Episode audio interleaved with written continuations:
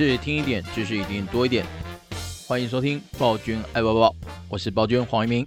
哎，今天的话录制的时间是一月十六号，那也是二零零三年我们第一次的录制哦。那在开始之前，还是要跟各位先宣导一下，我们在社大这边的课程已经开始招生了。那目前的话呢，是嗯有两个班，第一个呢是在寒假的部分。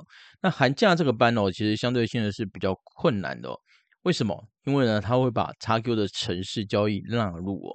有时候呢，我们会去讲一些技术分析的内容，然后把技术分析的内容呢加到 XQ 里面，然后希望大家可以看得到，也可以选得出来相关的股票。所以哦，这一个我把它定义，嗯，算是比较。比较深一点的一个课程了，那各位量力而为，好吧，量力而为。但是非常欢迎大家一起来参加啊。那再来的话就是春季班哦，春季班的话在三月七号的时候会正式开始哦。那我们这次还是一样哦，从礼拜二到礼拜五都有课。那如果说各位有兴趣的话，可以跟我们一起来学习哦。那这学期的话呢，我们会着重在筹码。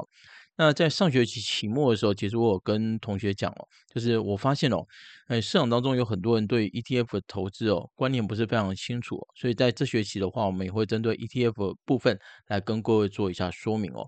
好，那了解了我们的一个社大课程之后呢，还是欢迎大家哦，有空的话一起来跟我们学习，好不好？那个社大的课程哦，是我们目前教学唯一。唯一的管道啊，那希望说我们可以长长久久下去哦。好，那我们今天的话要来跟各位分享的是，嗯，第一集哦，本来是预定一月一号要来录了哦，没想到拖了十六天，哈哈哈。好，那个也不能怪我，好不好？但是呢，各位 现在啊，如果已经看到，记得按赞、订阅、分享哦。那其实哦，我个人非常非常的被动啊。如果说那个互动不强的一个情况之下，各位你就发现我又越来越懒，越来越懒哦。所以各位，那个随手按下订阅，否则的话你会发现哦，那个过个两个礼拜可能又没了哦。好，那我们今天要来跟各位讨论什么？其实哦，现在是二零二三年刚刚开始啊。那今年的话，其实是非常重要的一个转折年。但呢、各位现在啊，这个礼拜就已经过年了，对不对？那这个礼拜过年的交易日也没剩几天哦。所以我们现在其实真的应该要去关心的哦，不是哪些股票可以投资啊。可是我们先要去思考一下，市场当中哦，到底现在适不适合投资啊？从冷刚啊，你啊，立体马背虎啊，对。所以，我们今天要来跟各位讨论一下哦，就是二零零二零二三年目前同蓬勃这边发展出来的一个五大威胁哦。好，那它里面的话，第一大威胁，我觉得大家非常非常熟悉的一个通膨。好，那今年的一个通膨啊，其实哦，在这几天当中，我们也看到美国这边有公告的 CPI 的消费者物价指数。哎，数字往下掉喽。好，所以大家都预期哦，其实通膨在今年的话，应该有机会出现比较明显的缓解哦。那其实我们在社大上课的时候，也一直在跟各位提醒哦，在今年哦，通膨的一个部分哦，其实缓解的一个几率真的非常非常大。因为像去年的话，我们在看很多，比如说房价啊，比如说新车啊、旧车啊，哦这些价格的部分哦，今年通通会出现一个比较明显的一个下跌啊。所以，就通膨的一个角度来看的话，目前真正我觉得比较有个问题的，应该是在薪资哦，应该是在薪资哦。但薪资这个的话是比较硬的一个数字啊。各位，你去想一下嘛，你现在如果薪水是两万五，那老板跟你讲说，哎，那个通膨太严重了，为了拯救社会，所以呢，我们薪水自动调降两千块。你刚动没掉，我是动没掉了。所以各位，你就可以发现一件事情哦。薪资这个东西哦，目前真的是影响到通货膨胀了。因为美国现在哦，其实要请人不好请，所以薪水越来越高。但是呢，老板不可能全部吃下去啊，那怎么办？很简单啊，就是将的薪水呢，全部都转到物价去哦。所以在服务业的薪资迟迟没有办法下滑的一个情况之下，其实后续的一个通膨变得比较有坚固性啊。那这个哦，在今年有没有办法出现一个比较明显的一个缓解？我说薪资的部分啊，有没有办法出现一个比较明显的缓解哦？各位可能伴随而来就会是另外一件事情，就是美国可能要一个比较明显的衰退，那这个通膨的问题哦，才有办法比较明显的出现一个解决啊。但如果说啊，今天我们真的看到了市场当中的一个企业哦，面临着比较大的一个裁员潮，或是比较大的一个衰退的话，哎，高息的就惨嘛，你刚才哦，所以今年的这个通膨问题哦，我觉得。不是我们去年所遇到的那一些咯，所以呢，我们今年的话，可能不用太去哎，在意说，哎，现在房子到底贵不贵啊？车子到底贵不贵啊？哎，石油会不会又涨飙上去啊？各位，这个可能今年我们都可以比较不用去关心它了。但今年的话，在薪资的部分哦，要特别去在意哦。假设薪资的部分迟迟没有办法压下来的话，其实通膨在今年依旧会是一个问题。但这个问题哦，如果要解决的话，就像我们刚刚所讲的，可能呢一次大衰退就可以一次解决掉。但嗯。对投资非常伤啊！哦，对一般的就职的人来说的话，也非常的痛苦。好，再来的话呢，就是中国。呃，彭博这边认为哦，中国在现阶段呢、啊，其实算是哦全面解封，但是一月八号就全面解了嘛，对不对？但是啊，这个全面解封的一个过程哦，实在是太没有秩序了，无厘头的一个解封方式，所以有、哦、非常有机会哦，导致中国整个医疗体系进行了崩溃哦。各位，其实现在哦，全世界哦，不只是在担心中国的医疗体系的崩溃啊，更担心的是什么？更担心的是中国人啪啪造，突然间呢，把病毒带到全世界。好，各位，那这个有没有可能？我们当然是没有办法并，就是说绝对没有可能了、啊。可是我觉得目前哦。全世界其实病毒都一直在做演变啊，我们真的没有办法说这个是中国带来的，你知道？所以现在来看的话，无秩序这个解封啊，导致中国的医疗体系崩溃这件事情，我觉得有机会。但是啊，各位你可以观察到三月，为什么？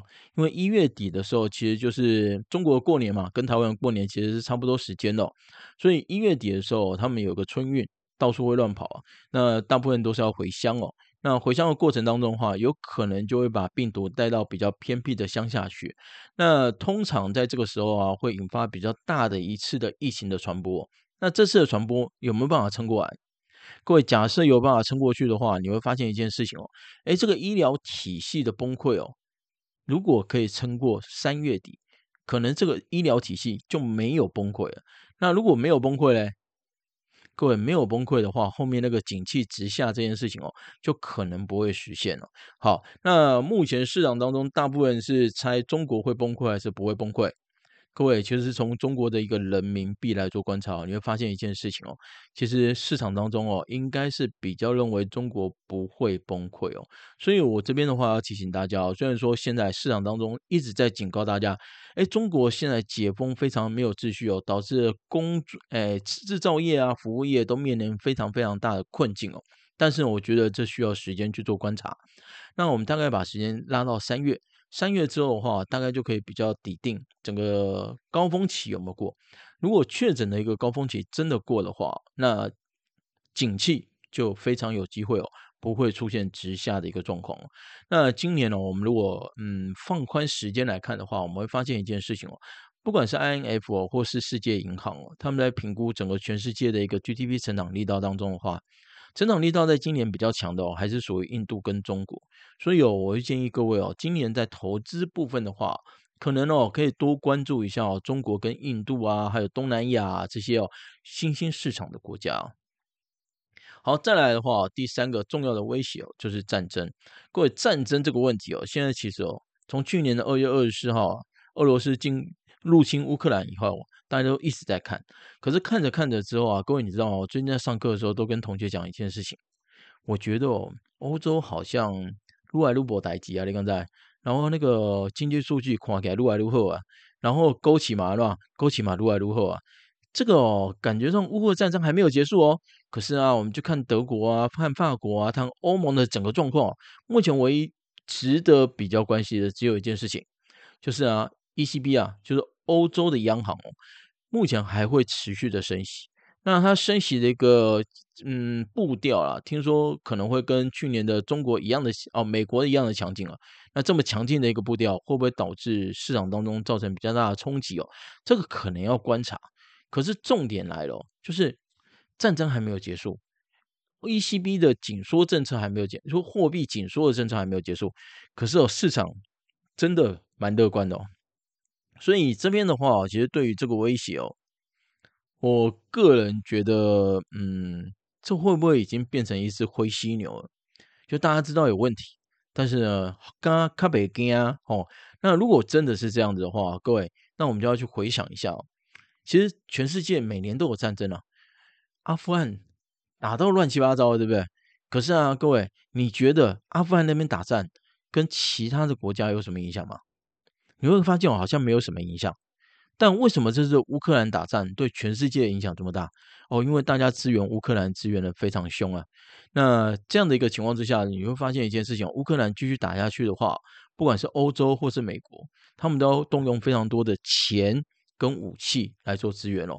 那势必的哦对于他们的经济就会有产生一些拖累啊。那这样的一个情况之下的话，对于整个经济上就会产生比较大的冲击哦，所以乌俄战争拖得越久，对于美国跟欧洲的话，其实拖累会更越严重了哦。那后续的话，人员跟食物的危机哦，我觉得嗯，可能要看一下。现在哦，我觉得最大的危机可能不在这边哦，最大的危机哦是嗯，欧洲跟欧盟跟美国现在内部的一些纷争啊，就是到底要不要继续支援乌克兰？假设他们那边真的不支援的话。乌克兰可能很快就会打下来，但是如果继续支援呢？哎，美国跟欧洲哦，经济就会被拉一把拉一把的。哎，这个拉一把不是往上拉，是往下拉，这个就比较痛苦一点。所以哦，目前哦，虽然说欧洲的整个股市啊、经济数据上来看的话，好像有落底，但是我会建议各位哦，其实布局上的话，可能还是要稍微谨慎一点哦，可能还是要稍微谨慎一点哦。再来的话呢，彭博认为的第四大威胁哦，就是新兴市场哦。主要关键哦，在于美元啊。各位，我们都知道啊，新兴市场目前呢，只要有发债哦，大部分发的都是美元债。那为什么要发美元债？比如说我是呃台湾，为什么我不能发新台币的债？我一定要发美元的债？各位很简单啊，就是你发债之后要有人买嘛，你别该该做送的呀。那如果没人买嘞？可会没人买就头痛了，好不好？你借不到钱，所以有新兴市场发的债，大部分都以美元来做发债，因为市场当中，诶，觉得美元债是相对比较安全的。可是啊，在呃整个去年的过程当中，我们都知道美元相对比较强势哦。那美元比较强势的情况之下，大部分新兴市场货币都处于贬值啊，所以有代表新兴市场，如果说它要付利息，他就要拿更多更多的本国货币，才有办法换成一美元，才有办法去付。所谓的利息哦，所以啊，在去年一整年当中哦，新兴市场哦，为了付利息啊，付得非常非常的辛苦。那今年呢，各位，今年哦，其实哦，我们都知道美元的哎，美国的一个基准利率啊，会维持在一个相对的高档。所以哦，目前啊，美元到底会不会真的直接转弱，其实是一个非常大的一个 question mark，就是你觉得它会转弱吗？你如果问我的话，我会跟你讲会呢。可是啊，我跟各位讲，就市场上来看的话，的确它有维持在高档的一个理由啊。比如说，美国现在基准利率很高啊，你把钱拿到美国去存钱，哎，利息就比较高啊。那你为什么要从美元那边抽出来？所以这个就好玩了嘛，就代表说现在有比利息更吸引我的地方，我才有可能可能从美元抽出来。所以，我们近期哦，其实在今年啊，我们看到美元其实有走弱的一个迹象哦。但是啊，假设美元真的。真我们就课本上的理论是一样的哦，哎，那边的基准利率相对也比较高，你如果要存钱的话，总要找利息比较高的地方存嘛，对不对？所以这样的情况之下的话，利哎美元有可能会居高不下。那美元假设在二零二三年还是居高不下的话，嗯，新兴市场付利息的压力会越来越大，时间持续的越久，压力就会越久。各位。这个到了最后有可能会爆发哦，这个就非常类似于家庭暴力一样嘛，对不对？打一打，打一打，老婆天天骂老婆，好不？老婆天天骂老公，骂到最后嘞，哇！你讲我避免哇！你讲无啦，不是我，我先讲，不是我，不是我哈。所以，各位我们现在可以发现一件事情哦，新兴市场哦，其实在今年是一个，我觉得这一个威胁倒是真的蛮蛮需要去注意的。新兴市场今年其实是一个非常重要的一年哦。可不可以继续借到钱？为什么他要发债？就是要借钱嘛。可不可以继续借到钱？如果没有办法借到钱，那请问一下，他的国家撑得下去，撑不下去？那如果撑不下去呢？各位，今年市场就会变得非常的好玩哦。所以啊，我这边要提醒大家哦，新兴市场是以国家为单位哦，都有类似这样的一个危机哦。那如果以企业非投资等级债。各位，那个风险可能会更大哦，所以今年在布局所谓的比较活泼的这些，不管是新兴市场或非投资等级债哦，各位一定都要特别的小心哦。这个威胁，我认为非常有机会哦，是真的。好，最后一个危险哦，就是疫情再次爆发。各位，疫情到底有没有可能再次爆发？我跟各位，我可以跟各位讲啊，其实疫情无时无刻都在爆发。你可以去看一下啊，台湾最近的新增确诊人数就是一万、两万、三万这边在跳，那有没有降下来？目前看起来就是刚刚摩都罗哎，就是一万、两万、三万这边在跳嘛，对不对？那台湾现在大家这么小心的一个情况之下，都会持续在一万、两万、三万跳。那你觉得全世界呢？欧洲、美国几乎都不再戴口罩了。所以我觉得哦，这个疫情哦再爆发这件事情啊，不是再爆发，它是一直在爆发哦，就是持续性的，其实都是现在都在一个相对的高档。那这个相对的高档会不会影响到经济？各位，这才是重点。就是我们之前的话，看到新冠确新冠疫情，我们非常害怕，所以呢，全世界进行了封锁。那那个时候呢，经济就整个崩溃下来。那今年呢，假设疫情持续都在，那请问一下。我们是全世界的国家会不会再次的封锁？经济会不会再一次的窒息？假设我们现在选择是与疫情共存，就连中国都与疫情共存，那我可以跟各位讲哦，这个威胁可能也是一头灰犀牛，你看得到它。可是它不见得会冲得过来。好，所以呢，整个二零二三年的五大威胁当中的话，其实我个人比较担心的是新兴市场在这一个部分哦。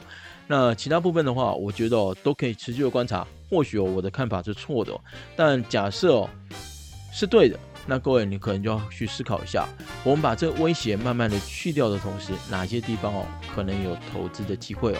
好，那我们今天的分享就到这边哦。再次提醒大家哦，要按赞跟订阅哦。那如果说有空学习的人，一起到四再来。好，拜拜。